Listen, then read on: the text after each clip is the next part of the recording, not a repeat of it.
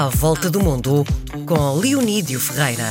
Segunda edição de À Volta do Mundo com Leonídio Ferreira. Ehm, decidimos ir buscá-lo porque faz todo o sentido, porque eh, é um profundo conhecedor de muitos portugueses que se calhar muita gente não conhece, não é? Boa tarde. Olá, boa tarde. Bom, eh, o português que escolheste hoje a mim não me diz nada. É padre. Quem é? Joaquim Guerra, vou só dizer, é um padre jesuíta, já morreu, o maior sinólogo português. E tu vais-me dizer, Paulo Inídio, estás-me a falar daqueles jesuítas que foram para a China é, no século XVI e que foram brilhantes na corte lá dos Ming. E eu estou a dizer, não. Estou a falar de um jesuíta do século XX. Hum. Estou a falar de um homem do século XX, nascido numa terra que tem um nome muito curioso, Lavacolhos. Estamos a falar a 13 km do, do, do Fundão e eu sei estes pormenores todos, porque durante muitos anos conheci o, conheci Lavacolhos. Um, Mas conheci, já, já sabias da existência deste padre? Não. Um, e onde é que te cruzaste com ele? Cruzei com ele, eu, a minha dúvida foi quase simultâneo em dois, em dois sítios que é, eu fui casado, casado com uma colega minha da faculdade, Isabel, mãe do meu filho, que, que os pais eram lavacolhos. Na faculdade nós andávamos o ISCSP. Como é que se chamam os, os habitantes de Lavacolhos? Lavacolhenses. Lavacolhenses, lavacolhenses, lavacolhenses.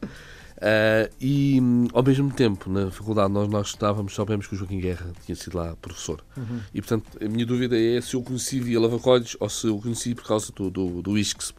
Uhum. Este nome esquisito, ISCSP.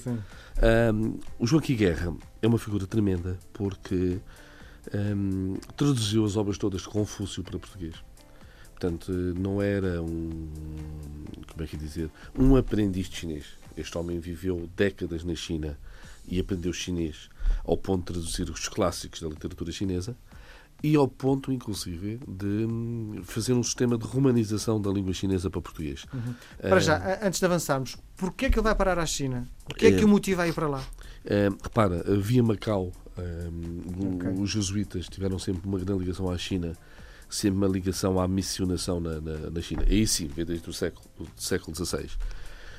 É um período muito complicado na história da China, porque a China eh, está em guerras civis, depois é invadida pelo, pelo, pelos japoneses, depois volta a estar em guerras civis. E o Joaquim Guerra, há uma altura que fica no, no, na zona controlada pelo Partido Comunista Chinês, e ele escreve num, num, livro de memórias, que publica mais tarde, que chegou a ser condenado à morte por apedrejamento e depois finalmente consegue fugir. Ou seja, este homem não passou pela China não andou lá a estudar. Este homem viveu na China, uhum. viveu as dificuldades da China e podia ter morrido na China, fruto de lá da. Toda, todo o período conturbado que foi, foi nesta Consegue explicar época. do ponto de vista filosófico se este homem era de direita ou de esquerda? É pá, é muito difícil dizer isso. Sabes que os jesuítas são muito complicados a esse nível. Uh, os jesuítas são claramente pessoas de espírito aberto, pro, pro, progressistas. Um, se calhar, não querendo exagerar, hoje em dia diríamos que os jesuítas são ali um, um bocado da ala esquerda da, da, da, da, da Igreja. Sabes que eu entrevistei. Estaria PS? se fosse nessas eleições? eu acho que o PS é capaz de ganhar as eleições lá para a freguesia de Lavacolhos. Portanto, okay. portanto se calhar o Joaquim Guerra não estaria longe disso. Mas sabes que um, o, eu entrevistei o superior-geral superior dos jesuítas, que era conhecido como o Papa Negro. Papa Negro porque eles vestem de preto e fazem um conclave para eleger o seu chefe máximo. Só que esta designação hoje em dia não faz muito sentido, porque ele era o Papa Preto, porque, ou o Papa de Negro, para eh, só pôr ao Papa de Branco, que geralmente era da, da ala conservadora da, da Igreja. E agora não, tens um jesuíta como, como Papa Branco, e portanto esta dicotomia deixou de existir. Mas os jesuítas são, são, são tipos muito abertos ao mundo, uh, muito progressistas. O Joaquim Guerra, certamente, que era uma pessoa com este espírito, pelo menos, de abertura ao mundo. E. Uh, aquilo que ele deixou uh, como, como, com estas traduções e, sobretudo, o sistema de romanização que ninguém está a usar em Portugal, porque há um sistema de romanização chinês e um outro inglês que se usa muito mais, mostra a capacidade dos portugueses de. de é como eu estou a dizer, ele não foi só um visitante da China. Há uma altura que este homem deve ter sido chinês, no sentido de estar impregnado completamente uh, na, na, na, na, cultura uh, chinesa.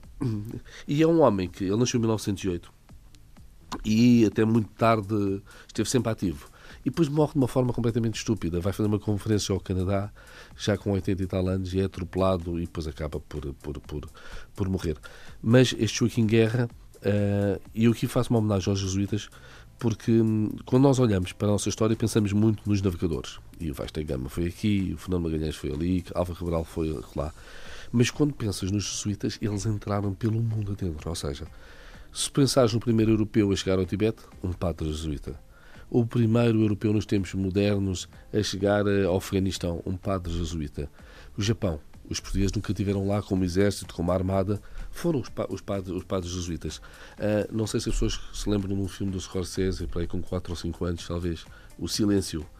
É, é uma história de padres jesuítas uh, no Japão que estão a ser perseguidos, são, são, são obrigados a, a abdicar da fé deles e eles resistem, resistem, resistem e não, e não, e não, e não, não abdicam. E portanto estes jesuítas são, são uma fase da nossa expansão também bem desconhecida. O que é espantoso é que o João Guerra faz isto já no, no século XX. Uh, não naquele período que nós estamos a falar do século XVI a XVII, que é, que é muito comum. E porquê é que não é tão mediático como, uh, já que tem trabalho tão vasto, não é? Tão importante, porque não é uma pessoa tão mediática? Oh, Miguel, sabes que os portugueses uh, deviam fazer filmes. porque, repara, nós temos heróis fantásticos na nossa história. E quando eu digo heróis, é para o positivo e para o negativo. Os heróis nunca são puros. Os heróis fazem coisas mais, fazem coisas positivas. Vamos falar figuras extraordinárias. O padre Joaquim Guerra daria um filme espetacular de Hollywood.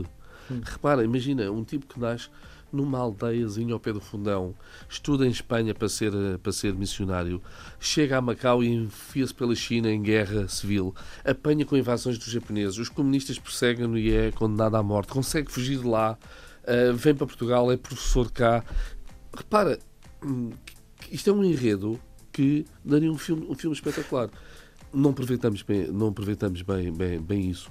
E, aliás, eh, se calhar essa é a razão quando viajas e falas do estrangeiro, dos descobrimentos portugueses, as pessoas têm sim uma ideia muito vaga, mas uh, não, não percebem a verdadeira uh, dimensão do que foi esta expansão dos portugueses pelo mundo. Muito bem. Nós voltamos a conversar na próxima semana. Grande abraço. Até quarta. Obrigado, Miguel.